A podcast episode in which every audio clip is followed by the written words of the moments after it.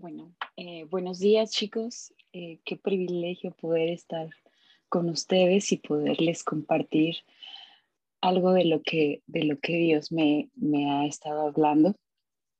Y hoy vamos a hablar acerca de la gratitud y que la gratitud es una decisión.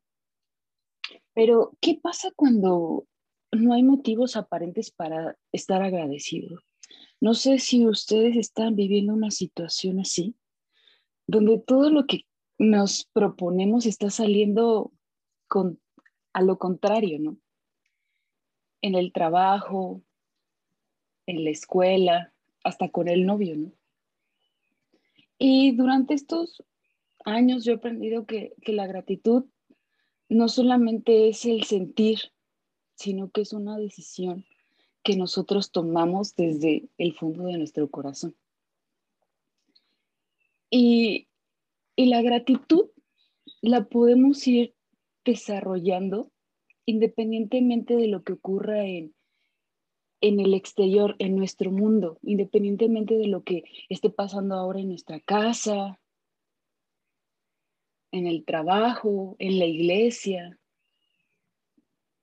Y hoy quiero compartirles un poco acerca de, Ana, la madre del, del profeta Samuel. Y como ustedes saben, Ana vivía en un tiempo donde la mujer estaba, mm, su valor estaba en el tener hijos. Pero pues, ¿qué crees? Como sabes, Ana no podía tener hijos. Y lo más triste, bueno, después viene un final feliz, pero Ana era objeto de burlas, y no solamente de burlas en el exterior, no solamente de burlas eh, eh, alrededor de su pueblo, sino dentro de su propia casa. Y ustedes saben que, que Ana era esposa del Cana, pero el Cana tenía dos esposas y esa era Penina y Ana. Pero ¿qué crees? Penina le hacía la vida de cuadritos. La Biblia, en primera de Samuel, podemos ver que, que eh, en el versículo, déjase los leo porque... Mm, me perdió. Aquí está. En el 1, 1 de Samuel 1.6, nueva traducción viviente, dice, de, manera que Penina se mofaba y se reía de Ana porque el Señor no le había permitido tener hijos. La situación y las circunstancias de Ana no daban para estar agradecida. Al contrario, ¿no? Podría estarle reclamando a Dios, estarle diciendo, a ver, ¿por qué a Penina si le das hijos? y a mí no, yo quizá los voy a cuidar mejor. Pero hay una parte de la historia y es la que, que a mí me encanta y es en Samuel 1.11.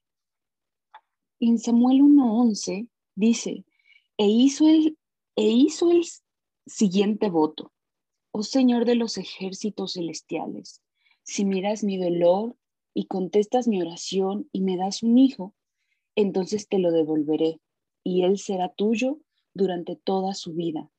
Y como señal de que fue dedicado al Señor, nunca se le cortará el, señor, el, el cabello. Perdón. La decisión que Ana nos da es un ejemplo de gratitud y tiene que ver más con lo que estaba ocurriendo dentro de su corazón, porque en el exterior no estaban las cosas tan, tan padres. No sé si todos sepan, pero mi hermano fallece en enero. Mi hermano entra al hospital el 10 de diciembre. Y aún en el hospital, mi, mi familia estaba, estábamos seguros y agarrándonos de las promesas de Dios respecto a que mi hermano sería sano. ¿no? y más porque le decíamos a Dios, Dios, es que mi hermano es joven, mi hermano tiene una hija, mi hermano tiene que salir de ese hospital, pero ¿qué crees? pues mi hermano no, no pudo. Y murió en enero.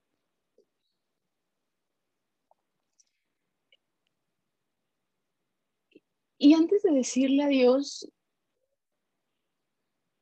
que por qué lo había hecho, yo recuerdo que le, que le no, en primera no lo entendía, no entendía por qué había pasado, pero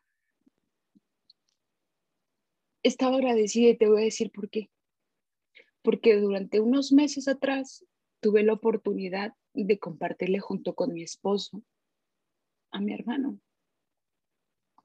Y hoy estoy segura que, que mi hermano está en la presencia de Dios.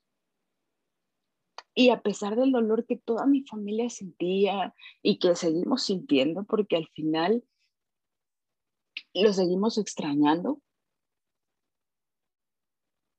pero aún a pesar de esa situación tan difícil, mi corazón estaba agradecido porque Dios nos dio la oportunidad de poder compartirle, de que Él pudiera conocerle de una forma tan cercana, porque durante meses atrás mi hermano estaba viendo una situación muy compleja en su familia. Pero también sé que Dios preparó esas situaciones adversas para que él pudiera conocerle. Y el agradecimiento a Dios, lo que les decía, no depende de lo que está ocurriendo en el exterior. En el exterior era dolor, inclusive las personas que, pudieron acompañarnos a, un homenaje que se le hizo. No sé, es que ¿por qué están tan bien? ¿no? ¿Por qué se ven, no están llorando? ¿Por qué no están gritando? ¿Por qué no a mi mamá? No, Dicen, no sé cómo puedes estar de pie. Es que no, por mis fuerzas no podría estar yo de pie.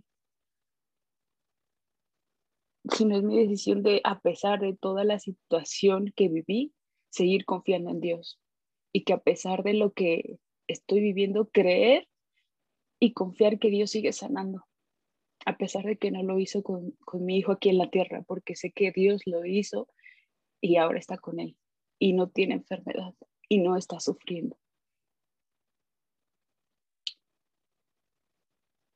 Y así también fue la decisión de Ana en, vivir en gratitud. Y les voy a decir algo, la gratitud nos aleja de sentimientos de comparación, de rechazo, de dolor, de tristeza, porque muchas veces nos estamos comparando con el amigo,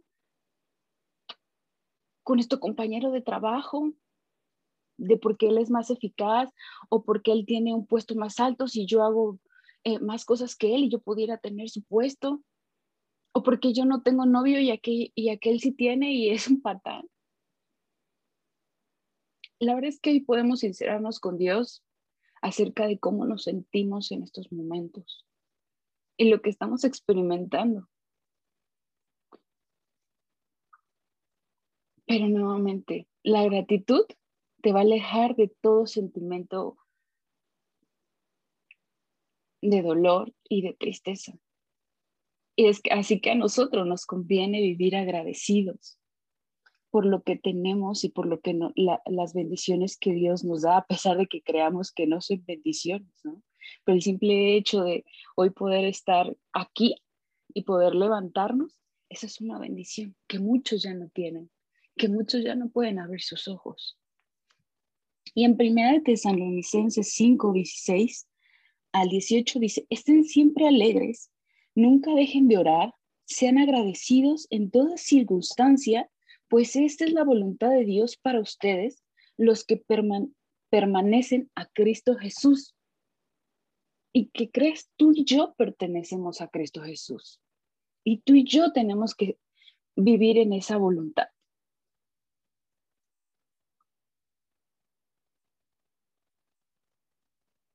Y la gratitud corrige mi perspectiva de mi vida,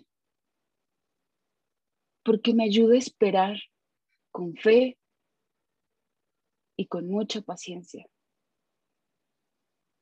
Vamos a orar.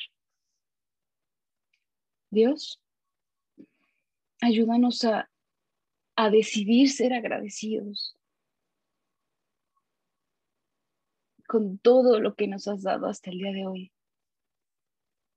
con cada situación que estamos viviendo, aun cuando pudiera no tener trabajo o el trabajo de mis sueños, aun cuando no tengo la novia que quisiera tener. O cuando pasan los años, Señor, y yo no veo claro acerca de con quién me voy a casar. Aún así, Señor, decido agradecerte. Aún así, decido confiar en ti y esperar en ti. Aun cuando no tengo los recursos. Enséñame en qué áreas de mi vida debo aprender a vivir en gratitud.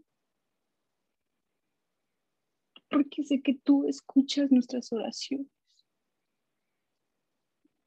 Y sé que nos amas y que nunca nos vas a dejar. Gracias Dios por lo que tú haces y por lo que harás en la vida de mis amigos, Señor. En el nombre de tu Hijo Cristo Jesús. Amén.